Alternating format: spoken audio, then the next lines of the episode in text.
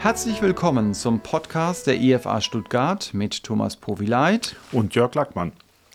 Unser Podcast will zum praktischen Christsein herausfordern und zum theologischen Denken anregen. Eine große Umweltorganisation sagt, die Klimakrise ist eine reale Bedrohung für die menschliche Zivilisation und die Bewältigung der Klimakrise ist die Hauptaufgabe des 21. Jahrhunderts. Und heute geht es um die Frage, ob Klimawandel und Erderwärmung zum Untergang der Menschheit führen können. Geht die Erde unter? Gibt es eine Lösung für die Umweltkrise? Können wir noch Hoffnung haben? Wir schauen uns dazu einen Bericht in der Bibel über einen vergangenen Klimawandel an und wir hören auch auf prophetische Aussagen über einen zukünftigen Klimawandel. Ja, über Christen wird ja manchmal gesagt, Umweltanliegen, das scheint für Christen gar nicht wichtig zu sein und deshalb engagieren sie sich auch nur sehr zu unzureichend für die Umwelt. Siehst du das eigentlich auch so, Jörg? Ja, vielleicht. Ich denke aber, keiner will unsauberes Wasser oder verseuchte Böden oder giftige Luft, sodass ich mein Foto, das sage ich jetzt für die Älteren, meinen mein Fotofilm im Fluss entwickeln kann. Mhm. Das ist, denke ich, das Ziel von keinem. Vielleicht ein paar Leute aus Profit hier aber nicht die Masse der Menschen. Ich würde aber hier zwei Themen unterscheiden. Das eine ist der Umweltschutz oder Bewahrung der Schöpfung, wie wir als Christen sagen würden. Das andere ist die Frage, ob die Erde durch den Klimawandel untergehen wird. Für mich sind es zwei unterschiedliche Fragenkomplexe. Okay, dann fangen wir doch mal an mit dem Umweltschutz. Was würdest du oder was sagt die Bibel zum Umweltschutz? Umweltschutz ist ganz klar gleich von Anfang an Kapitel 2 der Bibel von Gott vorgegeben. Umweltschutz ist ein modernes Begriff, ein moderner Begriff. In der Bibel nennt man das Bewahrung der Schöpfung. Das ist mhm. aber übersetzt Umweltschutz, ist dasselbe. Und es ist interessant, Moni und ich waren mal in einem Seminar, da war der erste Biobauer von Hessen. Mhm. Und der war bewusster Christ und der hat sich das als den Auftrag von Gott für sich angesehen, das damals als Pionier zu machen. Also die Schöpfung zu bewahren. Richtig. Mhm. Und dann eben auf Biolandwirtschaft umzu switchen als einer, nee, als der erste mhm. in Hessen mit entsprechenden praktischen Problemen, war auch sehr interessant, äh, weil in 1. Mose 2, Vers 15, nachdem Gott den Menschen geschaffen hat, steht, und der Gott, der Herr, nahm den Menschen und setzte ihn in den Garten Eden, damit er ihn bebaue und bewahre. Also gleich am Anfang der Menschheitsgeschichte, zweites Kapitel, wie gesagt, der Bibel, wird der Bezug des Menschen zur Natur gezeigt. Er setzt ihn in den Garten Eden mhm. und er hat einen zweifachen Auftrag, bebauen und bewahren, sprich einen Gestaltungs- und einen Schutzauftrag. Mhm. Bewahrung der Schöpfung, ganz eindeutig drin, also Umweltschutz gleich Kapitel 2 der Bibel von Anfang an. Eindeutig wichtiges Thema. Und später bei Mose auch, als er dann für Israel die Gesetze gemacht hat. Da gibt es ja auch Gesetze über Politik, Recht, Gesellschaft und auch über Umweltschutz. Also wenn es damals schon Ministerien gegeben hätte, hätte es auch ein Justizministerium gegeben und auch ein Umweltschutzministerium. Mhm. Das hätte es gegeben damals. Warum? Es gibt zum Beispiel das sogenannte Sabbat- oder Jubel- oder Jubeljahr. Da wurde gesagt, dass alle sieben Jahre beim Sabbatjahr der Boden ruhen müsste. Man durfte ihn nicht besehen dass einfach der Boden nicht ausgelaugt wird. Mhm. Und alle 49 Jahre musste auch noch mal ruhen. Und ähm, wenn du äh, Böden hinzugewonnen hast, gewonnen hast, dann musstest du die zurückgeben. Also mhm. keiner konnte Großgrundbesitzer werden, was natürlich vom Sozialen genial ist, weil Großgrundbesitzer neigen zur Ausbeutung, eher als ein Kleinbauer. Mhm, klar. Und das wäre dadurch verhindert worden, wurde aber nie durchgeführt. War aber im Gesetz drin, von Gott so gesagt, dacht. Mhm. Er ist also gegen Raubbau der Natur und hat da auch vor ja, Schutzmaßnahmen da gemacht. Auch bei den Speisegesetzen gibt es ein paar, wo da überlegt man ja mal, warum darf man dieses und jenes Tier nicht essen, warum darf man die Frösche zum Beispiel nicht essen und ähm, Raubtiere nicht essen. Und einiges äh, begründen es dann, auch wenn es in der Bibel nicht steht, warum, sagen, das ist auch fürs ökologische Gleichgewicht, dass das mhm. nicht auseinanderkommt, dass da nicht ähm, alle, was weiß ich, Singvögel, alle Frösche ausgerottet werden wegen bestimmten Delikatessen, weil die ja dann die Insekten essen und so weiter. Mhm, okay. Das ist, was manche so, so denken. Was auf jeden Fall drin ist, ist Tierschutz. Man soll seine Tiere gut behandeln. Dem Ochsen, den du, ähm, der drischt, sollst du nicht das Maul ver ver verbinden. Steht ja. zum Beispiel auch im Neuen Testament wird es ähm, zitiert für Pastoren, dass man die auch gut bezahlen soll. Ja. Aber das kommt eigentlich aus dem Tierschutz. Oder was damals üblich war, aber was in der Bibel eindeutig verboten war, wenn du Krieg hattest, du durftest die Bäume der Gegner nicht abhacken, damit kein ökologisches Raubbau kommt. Also das Mittelmeer, was alles war, das wäre so nicht passiert. Also viele Umweltschutzthemen sind in der Bibel schon von Anfang an angelegt. Umweltschutz ist ein wichtiges Thema. Das, das finde ich spannend. Also diese Stellen, die du da gerade zitiert hast, die liest man ja nicht vom Umweltschutz her. Aber wenn man das im Kopf hat, dann kann ich das sehr gut nachvollziehen, dass man sieht, ja klar, da geht es um Umweltschutz, da geht es auch um Tierschutz.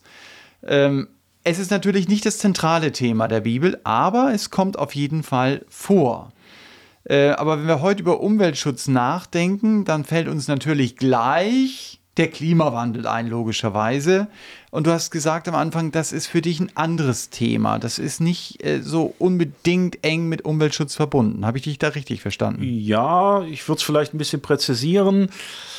Der Klimawandel ist natürlich eng mit dem Umweltschutz äh, zusammen, aber die Frage ist, geht unsere Erde deswegen unter? Das würde ich nochmal als anderes Thema sehen. Okay. Also ich würde jetzt äh, ganz klar sagen, Klimawandel ist das eine, aber kommt deswegen auch der Untergang. Und da hat die Bibel auch was zu sagen, interessanterweise. Äh, Vielleicht mal vorweg, äh, Klimawandel. Würdest du sagen, es gibt überhaupt einen Klimawandel? Es gibt ja auch Leute, die sagen, nö, das gibt es überhaupt gar nicht. Also in der Bibel habe ich Klimawandel drin. Also ich hatte in der Vergangenheit einen Klimawandel, einen eindeutigen, also nicht nur so ein bisschen Dürrejahre und so Sache, sondern einen richtigen Klimawandel. Und in der Zukunft werden wir auch einen haben. Also würde ich daraus folgern, natürlich gibt es Klimawandel. Die andere Frage ist, kann man den aufhalten? Muss man den aufhalten, um einen Untergang ähm, zu machen? Das wäre nochmal ein anderes Thema. Aber für Okay. mich, in der Bibel steht Klimawandel eindeutig drin. Der erste in der Vergangenheit war vor der Sintflut. Und die Sintflut war ein ganz einschneidendes Ereignis, wo das Klima sich komplett gewandelt hat. Und zwar zum Nachteil der Menschen und zum Nachteil der Tiere. Nicht nur der Dino- Dinosaurier. Die sind nämlich durch die Sintflut dann später durch den ausgelösten Klimawandel ausgestorben. Auch anhand der Bibel. Ich fasse mal Kap 1. Mose 1 bis 7 mal zusammen. Was man da, wenn man das ein bisschen auf, mit dem Blick auf dieses Thema liest, merkt, dass da das Klima ganz anders war. Also, äh, wir haben in der Sintflut lesen wir das, Gott hat ähm, die Menschheit gerichtet und dann kam das Wasser über der Feste, steht manchmal drin, und das Wasser aus der Tiefe. Und viele ähm, Bibelwissenschaftler sagen, dieses Wasser der Überfeste war praktisch so ein Wasserdampfgürtel um die Erde, der uns vor UV-Strahlung geschützt hat. Und das Wasser aus der Tiefe ist klar, das waren Quellen in der Tiefe, wo dann noch viel mehr Wasser rauskam. Also wir hatten vor der Sintflut wesentlich weniger Meer, viel mehr Land. Und Meer ist ja das Haupt, der Hauptemittent von CO2 nebenbei. Ja. Und jetzt haben wir Okay. viel größere Meere, über 70 Prozent. Und damals war das deutlich weniger. Und wir haben auch nicht mehr diese schützende Wasserschicht. Wir hatten damals viel kleinere Berge, weil durch diese ganzen Erdbeben und alles das unglaublich verändert wurde. Ähm, vor der Sintflut wurde interessanterweise kein Regen erwähnt. Ich schließe daraus, dass es wahrscheinlich keinen gab, aber das ist ein Argument aus dem Schweigen, das ist natürlich immer etwas schwächer. Ja. Ähm, was war die Folge dieses ganz anderen Klimas damals, das deutlich besser war? Wir lesen in der Bibel über eine viel höhere Fruchtbarkeit der Böden. Warum schließe ich das? Ganz einfach. Äh, Im Paradies hat Gott dem Menschen gesagt, ihr sollt das samentragende Kraut essen. Sagt jeder, ja, was soll denn das sein? Na gut, das ist halt ein Begriff von damals. Obst und, Gemü äh, Obst und Getreide würden wir heute sagen. Obst ist eine Frucht, die Samen trägt. Getreide ist ein Halm, der Samen trägt. Das nicht samentragende Kraut oder das grüne Kraut haben die Tiere gegessen. So, das war im Paradies. Nach dem, ähm, äh, nach dem Vertreiben aus dem Paradies durfte der Mensch, das kann man nachlesen, 1. Mose 3 oder 4, 3 wahrscheinlich, steht drin, dass der Mensch das grüne Kraut essen durfte, was erst nur die Tiere essen mussten. Warum?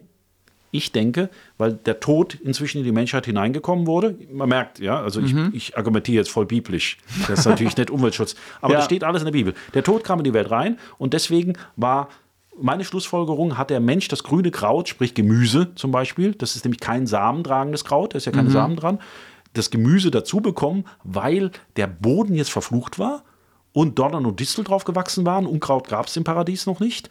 Und weil er gesagt hat, ähm, eure Arbeit wird jetzt mühselig sein werden. Der Boden hat nicht mehr so viel hergegeben. Das war so ein kleiner Klimawandel. Und deswegen hat Gott den Menschen noch das Gemüse dazu gegeben, weil sonst die Ernährung nicht gepasst hätte. Mhm. Weil die schlechter war als früher. Früher im Paradies waren die Menschen Vegetarier, danach auch noch bis zur Sintflut. Und nach der Sintflut waren sie dann auf einmal auch Fleischesser. Mhm. In 1. Mose 9 wurde Fleischessen erlaubt. Das war vorher nicht der Fall gewesen. Mhm. Warum? Weil die Fruchtbarkeit und alles immer weiter runterging. Die Menschen haben deutlich länger gelebt, 900 Jahre und sowas stehen in der Bibel. Ich denke, dass es war, tatsächlich. Ich glaube da, dass es wörtlich war. Warum? Weil vor der Sintflut eben noch dieser Wassergürtel da war, der die UV-Strahlung, die schädliche für die Menschen abgehalten hat. Der Boden hat mehr hergegeben, dass mehr Energie innerlich war. Und natürlich der Tod und damit auch Krankheit, Behinderung und anderes war noch nicht so in die Menschheit und in die Gene reingekommen, sodass die länger lebten. Ja, deswegen lesen wir da auch noch von den Riesen zum Beispiel Goliath war so einer Riese, die nach der Sintflut schnell abge haben die aufgehört, aber früher gab es so große Leute. Mhm. Gibt übrigens noch Funde mit Leuten über 230 mhm, okay. in, in, in Palästina. Und ich denke, das war eine unheimliche Zensur, diese Sintflut. Lest einfach mal 1. Mose 1 bis 7, guckt mal ein bisschen nach Umweltaspekten, was da so drin steht und oder holt euch ein Buch dazu. Ja. Also es war davor praktisch ein viel besseres Klima als heutzutage. Und die Erde war viel besser vom Umweltgedanken her, alles. Und dann kam der Untergang der Erde. Sintflut war ja Untergang der Erde, kann man sagen. Auf jeden Fall der Menschen und der Tiere auf der Erde. Aber nicht, und das ist das Interessante, nicht wegen der klimatischen Veränderung. Und das steht in 1. Mose 6, warum das kam. Als aber der Herr sah, dass die Bosheit der Menschen sehr groß war auf der Erde und alles Trachten des Gedanken seines Herzens alle Zeit nur böse, da reute es den Herrn, dass er den Menschen gemacht hatte auf der Erde, und es betrübte ihn in seinem Herzen. Und der Herr sprach, ich will den Menschen, den ich erschaffen habe, vom Erdboden vertilgen, vom Menschen an bis zum Vieh und bis zum Gewürm und bis zu den Vögeln des Himmels, denn es reut mich, dass ich sie gemacht habe. Und die Erde blieb bestehen, wurde groß verändert, aber Menschen und Vieh wurden ja ähm, getötet. Sie hatte ein optimales Klima und danach kam dieser Klimawandel durch die Sinnflut. Und was wir heute haben, ist schon deutlich schlechter als vor der Sinnflut. Deswegen leben wir Menschen auch nicht mehr so lange. Also das war der erste große Klimawandel, der jetzt aber nicht kam, weil wir die Erde schlecht behandelt hatten, sondern weil wir Gott und unsere Mitmenschen, ja, sehr böse steht da drin. Mhm. Deswegen hat die Erde, die ja uns praktisch anvertraut wurde, mitgehangen, mitgefangen. Und das war der erste Klimawandel. Mhm der Erde, und den wir jetzt noch spüren heutzutage. Ja. Mhm. Also das können wir auf jeden Fall sagen, dass das so ist. Vielleicht hat es auch zwischendurch so Zeiten gegeben. Also ich kann mich erinnern, jetzt zum Beispiel beim Großglockner sind ja auch manche Gletscher sehr dezimiert und man hat dann Bäume da rausgeholt. Also das heißt, die müssen ja vorher da gestanden Sahara haben. Sahara war früher ja. bewaldet, da gibt es ja Höhlenzeichnungen, da weiß mhm. man ja auch, genau. dass das so der Fall war. Also das, wovon du geredet hast, ist der erste große Klimawandel. Der in dann der hat, Bibel halt bezeugt ja, ist. Auch. Dann hat es zwischendurch, das kann man dann nicht sagen, war das lokaler oder war das größer, aber auf jeden Fall, es hat starke klimatische Veränderungen immer wieder gegeben. Was wir heute ja aber haben, gerade wenn das Wort Klimawandel fällt, dann sind es so Gedanken wie Apokalypse äh, oder man hat manchmal den Eindruck auch, dass diese Geschichte um den äh, Klimawandel so religiöse Züge einnimmt. Also ich habe das auch von Hendrik Broder äh, letztens gehört, dass er sagt, naja, dann bin ich halt der Ketzer in diesem System, ja, also ich Hendrik Broder. Äh, aber ich habe gedacht, ja, das hat schon was. Ähm, da gibt es viele verschiedene Dinge, die haben irgendwie mit Religion zu tun. Siehst du das auch so oder ist das auch so dein Empfinden? Also ich habe es interessanterweise auch öfters in säkularen Zeitschriften gelesen, dass die gesagt haben, es hat, es werden religiöse Begriffe gebraucht für den Klima. Wandel und in der Klimadebatte. Also zum Beispiel Propheten, Untergang, Gott, Buße, Umkehr, Sünde, Ablasshandel, alles Begriffe von der Religion. Also äh, um es konkret zu machen, da gibt es zum Beispiel diese ähm, damals 16-jährige und jetzt etwas ältere schwedische Prophetin, die um, also das habe ich alles gelesen, wie gesagt, mhm. in säkularen Zeitschriften, die Umkehr und Buße predigt, mhm. dass wir unser Verhalten gegenüber der Erde ändern müssen. Das ist Umkehr und Buße, das sind religiöse Begriffe. Ansonsten kommt der Untergang, mhm. die Apokalypse. Ja. Oder äh, wir sündigen gegen Mutter Erde. Das ist praktisch wie Gott. Man sündigt gegen Gott. Mhm. Und wir werden aufgerufen, unser Leben zu ändern, radikal, weil das der einzige Ausweg ist. Das sind alles religiöse Begriffe, bis hin äh, aus dem Katholischen entlädt. Damals hat man mit dem Ablasshandel Geld zahlen können, wenn man gesündigt hat. Heute mhm. heißt das Ganze CO2-Zertifikat. du kannst weiter die Umwelt verschmutzen, aber wenn du ein Zertifikat holst von den Finnen, die eh bloß Wasserkraft haben und das äh, dir halt verkaufen, dann darfst du weiter sündigen, wie du willst. Mhm. Das, das wäre auch so eine religiöse Sache. Und interessanterweise, den Vergleich habe ich auch öfters gelesen, hier nimmt die Natur den Platz Gottes ein. Man sündigt gegen die Mutter Natur, nicht mehr gegen Gott Vater, den Schöpfer. Die Sünde ist, man ist ein Umweltsünder. Das ist ja auch ein gängiger Begriff. Ist ja. schon im Wort drin. Bringt Verderben über die Erde, aber interessanterweise halt nicht wegen der Bosheit des Menschen, wegen der Auflehnung gegen Gott, wie es bei der Sintflut war, sondern indem wir schlecht mit der Umwelt umgehen. Also da, ich würde schon sagen, dass da gewisse, dass die Leute nicht umsonst auf diese Parallelen kommen. Die Bibel sagt halt, die Erde damals ist nicht untergegangen wegen mhm. unserem Verhalten gegen der Umwelt über, sondern weil wir Gott uns gegenüber uns falsch verhalten, äh, verhalten haben. Und die Bibel redet auch von einem Untergang der Erde in Zukunft, mhm. aber definitiv nicht wegen des Klimawandels. Das schließt sie aus. Mhm. Das ist ja sehr wichtig, das auch wahrzunehmen dann. Ja. Mhm. Und ähm, ausgeschlossen wurde es nach der Sintflut.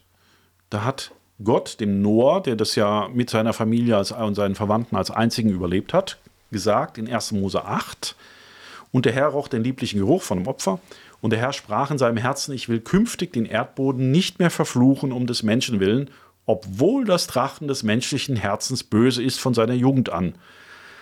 Also wir sind genauso böse wie die damals, aber er hat gesagt, diese Vernichtung, diesen Untergang will ich noch nicht nochmal bringen. Mhm.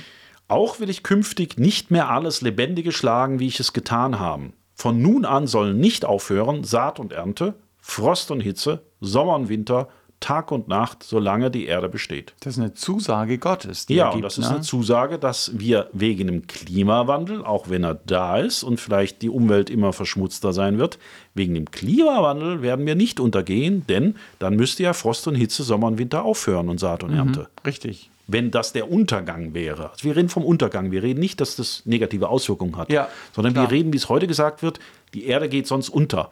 Das hat Gott uns eindeutig versprochen, das wird nicht passieren. Und nur das hat er versprochen. Mhm. Ja? Also praktisch nach der Sintflut gibt es die Garantie, 1. Mose 8, kann jeder Christ wissen, wegen Klimawandel wird die Erde nicht untergehen. Mhm. Und er macht da sogar noch ein Zeichen dafür, den Regenbogen. 1. Mose 9, er hat gesagt, ich setze den Bogen in den Himmel und wenn ich an diesen Bogen schaue, dann denke ich daran, da an meinem Bund zwischen mir und allen lebendigen Wesen der Erde, also nicht nur zwischen den Menschen, sondern auch allen anderen Tieren, dass ich sie nicht mehr vernichten werde. Bei jedem Regenbogen, den du siehst, darfst du als Gläubiger wissen, Gott wird die Erde nicht mehr wegen des Klimawandels mhm. ähm, richten. Allerdings redet die Erde sehr wohl vom Untergang. Also, aber wegen anderen, anderen Gründen. Die Bibel halt. redet. Die Bibel. Die Bibel. Die, ich habe Erde gesagt. Ja. ja. wahrscheinlich so, wie du mich anguckst. Genau. Okay. Ja. ja. Nee, die Bibel. Ja. Es ist sehr spannend. Ich finde es wichtig, die Zusammenhänge, die du bringst. Denn wenn ich Regenbogen sehe und wenn ich Klimawandel höre, dann denke ich an Katastrophe, diese Welt geht unter, so wird es mir vermittelt. Und die Bibel geht von ganz anderen Grundsätzen aus. Ja, sie sagt, nein, es ist Gottes Zusage und der Regenbogen ist ein Siegel dieser Zusage. Die Erde wird nicht untergehen. Was man natürlich da sagen muss, ich möchte da nicht falsch verstanden werden, dass wir deswegen mit der Umwelt umgehen können, wie wir wollen. Mhm. Also ich finde es nicht gut, wenn die Krebsarten in den West westlichen Ländern steigen, wahrscheinlich wegen den Chemikalien oder anderen Dingen mhm. und solche Sachen. Dagegen sollen wir was tun, weil wir ja zur Bewahrung der Schöpfung aufgefordert Richtig. sind. Umweltschutz Richtig. ist eine Aufgabe. Ja. Die andere Frage aber ist, wird die Erde deswegen untergehen? Und das würde ich als Christ aufgrund meiner Hoffnung, wenn ich in Regen, und ich sehe immer noch Regenbogen, mhm. also Gott hält sich da noch dran, sagen, nein, Gott hat das ausdrücklich versprochen, das wird nicht passieren. Mhm. Das sind aber zwei Themen für mich. Richtig. Wie ich gesagt habe. Das ist auch sehr gut, ja. dass du das noch sagst. Also es geht um die Klimakatastrophe im Ende, ja. dass Gott sagt, diese Klimakatastrophe wird nicht kommen. Trotzdem, Umweltschutz ist wichtig. Trotzdem, wenn ich Dinge vom Klimawandel ein Stück weit beeinflussen kann oder mich auch vielleicht darauf einstelle. Ich habe es gestern, glaube ich, im Podcast gehört, dass in Hohenheim man daran forscht, dass man eben äh, Getreidesorten hat, die auch klarkommen mit extremer Hitze. Äh, das ist auch etwas, was man in der Diskussion dann oft vermisst, dass man sagt, hey, wir stellen uns auch ein Stück weit drauf ein. Was machen wir dann? Wir können das auch nicht großartig zurückdrehen oder so. Aber du hast am Anfang gesagt, dass es auch einen Klimawandel in der Zukunft gibt. Mhm. Das ist dann keine Klimakatastrophe, sondern irgendwas anderes. Was hast du denn da im Kopf gehabt? Das ist das tausendjährige Reich. Ah. Also es ist ja so, Untergang wird es geben von der jetzigen Erde. Und zwar nach Matthäus 24 haben wir vier Dinge, die problematisch sein werden, die bis zum Ende sein werden. Kriege, Hungersnöte, Erdbeben und Seuchen. Mhm. Und ich glaube, wir können es uns langsam nach den Jahren des Wohlstands und Friedens etwas besser vorstellen, dass das uns wirklich bis zum Ende begleiten wird. Und dann redet die Bibel in der Offenbarung in der sogenannten Trübsalzeit über den Dritten Weltkrieg, wo dann wirklich die Erde auch untergehen wird wo Gott zum Gericht kommt. Aber das ist ein anderes Thema. Wir wollen uns ja jetzt auf Klimawandel konzentrieren. Richtig. Also die Erde wird schon untergehen nach äh, Reden der Bibel, aber eben ähm, in der sogenannten Trübsalzeit durch den Weltkrieg, durch die ganzen Katastrophen.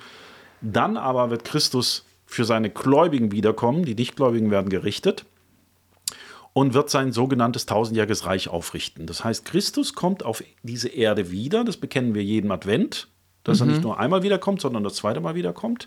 Er wird auf diese Erde kommen und als König regieren über die ganze Erde. Und in diesem Zusammenhang findet ein gewaltiger Klimawandel statt.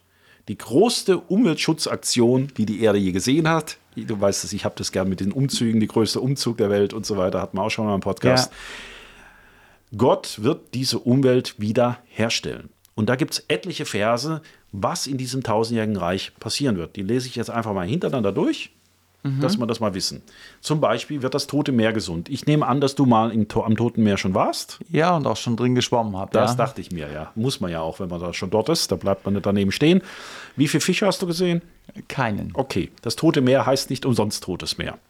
Okay, lesen wir Hesekiel 47, Abvers 8. Und alle Verse, die ich bringe, sind das tausendjährige Reich jetzt. Das kann man daheim nachlesen, kann ich jetzt nicht immer überall erklären.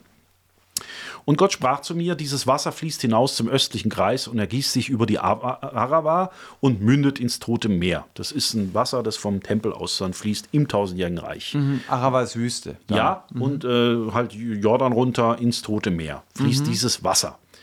Und wenn es ins Meer geflossen ist, eben ins Tote Meer, dann wird das Wasser, Wasser des Meeres gesund. Das wird Gott machen. Also da kommt eine Gesundung, die mhm. jetzt noch nicht da ist. Ein Klimawandel, aber ein positiver mhm. in die andere Richtung. Praktisch wie es vor der Sintflut war, wird jetzt wiederhergestellt. Okay, das Wasser wird gesund und das wird jetzt noch näher ausgeführt und es wird geschehen. Alle lebendige Wesen, alles, was sich dort tummelt, wohin dieses fließende Wasser kommen, das wird leben. Es wird auch sehr viele Fische geben, weil dieses Wasser dorthin kommt und es wird alles gesund werden und leben, wohin dieser Strom kommt. Und es wird geschehen, dass Fische an ihm stehen werden, von Engedi bis in Iklaim wird es Plätze zum Ausbreiten der Netze geben. Seine Fische werden sehr zahlreich sein, gleich den Fischen im großen Meer nach ihrer Art. Seine Sümpfe aber und seine Lachen werden nicht gesund, sie bleiben dem Salz überlassen. Also für die Nutzung. Mhm. Salzverdunstung, sonst würde es ja nie passieren. Äh, aber es ist eine Gesundung. Aber an diesem Strom, auf beiden Seiten seines Ufers, werden allerlei Bäume wachsen, von denen man isst, deren Blätter nicht verwelken, was nicht normal ist, und deren Früchte nicht aufhören werden. Alle Monate werden sie neue Früchte bringen, denn ihr Wasser fließt aus dem Heiligtum. Ihre Früchte werden als Speise dienen und ihre Blätter als Heilmittel. So, jetzt kannst du natürlich sagen, oh, das ist ja schon ein ziemlicher Blödsinn, was die da schreiben. Ja, ich glaube das. Mhm. Ich glaube das tatsächlich weil ich ähm, aus langen Jahren weiß, dass ich der Bibel in anderen Bereichen vertraue. In der Zukunft wird das Tote Meer gesunden durch diesen Fluss mhm. und wird es Bäume geben, die nicht verwelken werden und die immer Früchte bringen. Weil das, was, auf was wir jetzt leben, das ist schon der negative Klimawandel nach der Sintflut. Das mhm. ist nicht das Normale für die Erde. Mhm. Und Gott wird es, nachdem er wiederkommt auf die Erde, wieder in den Zustand zurückversetzen, wie es eigentlich sein sollte. Eine Erde, die viel besser ist, als wir jetzt kennen. Das heißt, wenn jemand sagt, äh, was denkst du über den Klimawandel, dann würde man sagen, also nach der Bibel, ja, er wird ganz sicher kommen und ich freue mich drauf. Richtig. So würde ich das zusammenfassen. Gott wird es gut machen. Jesaja 35, Verse 2, 1 bis 6 lese ich nochmal. Die Wüste und die Einöde wird sich freuen und die Steppe wird frohlocken und blühen wie ein Narzissenfeld. Also wird- Frühling. Ja. Ja, sie wird lieblich blühen und frohlocken. Ja, es wird frohlocken und Jubel geben, denn die Herrlichkeit des Libanon wird ihr gegeben, die Pracht des Karmel und der Saron-Ebene. So, und Libanon ist ja bekannt für seine Zedern, für seine Wälder, die Saron-Ebene, der Karmel im Westen von, ähm, Nordwesten von Israel auch für die Fruchtbarkeit. Also die Einöde und die Wüste werden praktisch wie die fruchtbarsten und, und waldreichsten Gegenden überhaupt. Die öden Gegenden der Erde werden im tausendjährigen Reich, weil Jesaja 35 ist tausendjähriges Reich, werden umgestaltet werden. Sie werden die Herrlichkeit des Herrn sehen, das ist auch der Grund dafür, die Pracht unseres Gottes. Stärkt die schlaff gewordenen Hände und macht fest die strauchelnden Knie, sagt zu denen, die ein verzagtes Herz haben, seid tapfer und fürchtet euch nicht, seht, da ist euer Gott. Die Rache kommt, weil das kommt ja auch durch Gericht, Trübsalzeit erst danach, das ist alles verbunden hier. Die Rache kommt, die Vergeltung Gottes. Es kommt, er kommt selbst und wird euch retten. Dann werden die Augen der Blinden aufgetan und die Ohren der Tauben geöffnet werden, also auch im Bereich der Krankheit und der Behinderung wird es Veränderungen geben. Dann wird der Lahme springen wie ein Hirsch und die Zunge des Stummen Lob singen, denn es werden Wasser in die Wüste hervorbrechen. Sehen wir das? Also Natur, ähm, Heilung des Menschen, Gesundheit, das ist alles eins in Gottes Augen. Und, und wenn er als Herrscher wiederkommt, das gehört alles zusammen. Denn es werden Wasser in der Wüste hervorbrechen und Ströme in der Einöde. Der glutheiße Boden, ja, das ist ja für den Klimawandel interessant. Der glutheiße Boden wird zum Teich und das dürre Land zu Wasserquellen. Wo zuvor die Schakale wohnten und lagerten, wird ein Gehege vor Rohr und Schilf sein. Also auf einmal ist es wasserreich. Schakale, ja, Wüstengegenden und so weiter. Und eine Straße wird dort sein und ein Weg. Man wird ihn den heiligen Weg nennen. Kein Unreiner wird auf ihm gehen, sondern er ist für sie, die auf dem Weg wandeln. Selbst Einfältige werden nicht irre gehen. Dort wird es keine Löwen geben und kein Raubtier wird zu ihm herankommen oder dort angetroffen werden, sondern die Losgekauften werden drauf gehen. Und die Erlösten des Herrn werden zurückkehren und nach Zion kommen mit, Lauch, mit Jauchzen. Ewige Freude wird über, über ihrem Haupt sein. Wonne und Freude werden sie erlangen, aber Kummer und Seufzen werden entfliehen. Hier haben wir also einmal die Erlösung, die Heiligen, die kommen, Kummer und Seufzen werden weggehen, Behinderung wird verschwinden, aber auch die Natur umgestaltet werden. Das wird ein riesen Umgestaltungsprogramm, der sich nicht nur auf Seelen bezieht, sondern eben auch auf die Natur, sagt Jesaja 35. So, weiter zu Jesaja 30. Ich möchte jetzt mal ein bisschen bombardieren hier mit Bibelversen. Und er wird Regen spenden für deine Saat, mit der du den Acker besäst, so dass Brotgetreide, der Ertrag des Ackers saftig und nahrhaft wird. Dein Vieh wird zu jener Zeit auf weiter Auer weiden. Die Rinder und Esel, die das Feld bearbeiten, werden gesalzenes Mengfutter fressen, das mit der Worfschaufel und mit der Gabel geworfelt ist. Auf allen hohen Bergen, was ist auf hohen Bergen? Nichts. Richtig. So, auf allen Steine. hohen Be- Bergen, auf allen erhabenen Hügeln wird es Bäche geben, Wasserströme am Tag der großen Schlacht, wenn die Türme fallen werden, wieder Gericht, ja, nachdem das Jahr erst kommen wird. Und das Licht des Mondes wird dem Licht der Sonne gleichen, wird also stärker werden. Und das Licht der Sonne wird siebenmal stärker sein, wie das Licht von sieben Tagen. Siebenmal stärkere Sonne. Aber wir werden nicht verbrennen, interessanterweise. Wie Gott das physikalisch macht, ist nicht meine Sache. Und es wird auch keine Wüste in dem Sinne geben, haben Nein. wir vorhin gelesen, dass Nein. die Arava quasi mit Wasser angereichert wird. Und hier seht ihr ja auch, bis hoch in die Gebirge wird auf einmal Wasser kommen, viel mehr Fruchtbarkeit und die Sonne wird viel stärker werden. Aber ohne uns in der Trübsalzeit ist es ja noch ein Gericht. Da wird die Sonne ja auch stärker und die Leute verbrennen. Hier Ja. wird die Sonne stärker, wir verbrennen komischerweise nicht. Wie gesagt, wie, keine Ahnung. Vielleicht kann mir das ein Physiker erklären, wie das sein könnte. Äh, Ich habe mir letztes Mal ein bisschen erklären lassen, aber ich habe es nicht verstanden. Aber die Bibel sagt, Sonne siebenmal stärker, Mond wie die Sonne, ähm, Krankheit weg und so weiter. Auch die Beziehung der Tiere zueinander wird sich eher, eher ähm, ändern und wie im Paradies werden. Da wird der Wolf bei dem Lämmlein wohnen, bekannter Vers, oder?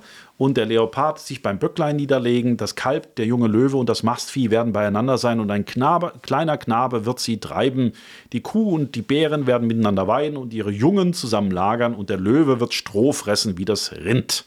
Der Säugling wird spielen am Schlupfloch der Natter und der Entwöhnte seine Hand nach der Höhle der Otter ausstrecken. Sie werden nichts Böses tun, noch verderbt handeln auf dem ganzen Berg meines Heiligtums, denn die Erde wird erfüllt sein von der Erkenntnis des Herrn, wie die Wasser des, den Meeresgrund bedecken. Keine Raubtiere mehr. Mhm. Wie es im Paradies war. Und ich denke auch, wir werden kein Fleisch unbedingt mehr essen oder nicht mehr müssen weil die Erde sich so positiv verändert hat, dass wir auch älter werden. Ja? Das wird nämlich auch gesagt. Und es soll nicht mehr Kinder geben, die nur ein paar Tage leben, noch Alte, die ihre Jahre nicht erfüllen, sondern wer 100-jährig stirbt, wird noch als junger Mann gelten und wer nur 100 Jahre alt wird, soll als ein vom Fluch getroffener Sünder gelten. Also nur die gerichtet werden, werden nur 100 alt. Mhm. Das ist so das Minimum. Okay. Sie werden Häuser bauen, sie auch bewohnen, Weinberge pflanzen und auch deren Früchte genießen. Sie werden nicht bauen, damit es ein anderer bewohnt und nicht pflanzen, damit es ein anderer isst. Und jetzt wird was über das Alter der Menschen gesagt. Denkt gleich dem Alter der Bäume wird das Alter meines Volkes sein. Und was ihre Hände erarbeitet haben, werden meine Auserwählten auch verbrauchen. Also, wir werden so alt wie Bäume. Wie alt werden Bäume? Kommt drauf an, die Eiche ja. ziemlich alt. Ja. Gut, also wir haben ein tausendjähriges Reich, dafür reicht's. Mehrere hundert Jahre, tausend Jahre, äh, bis zum Ende reicht das. Mhm.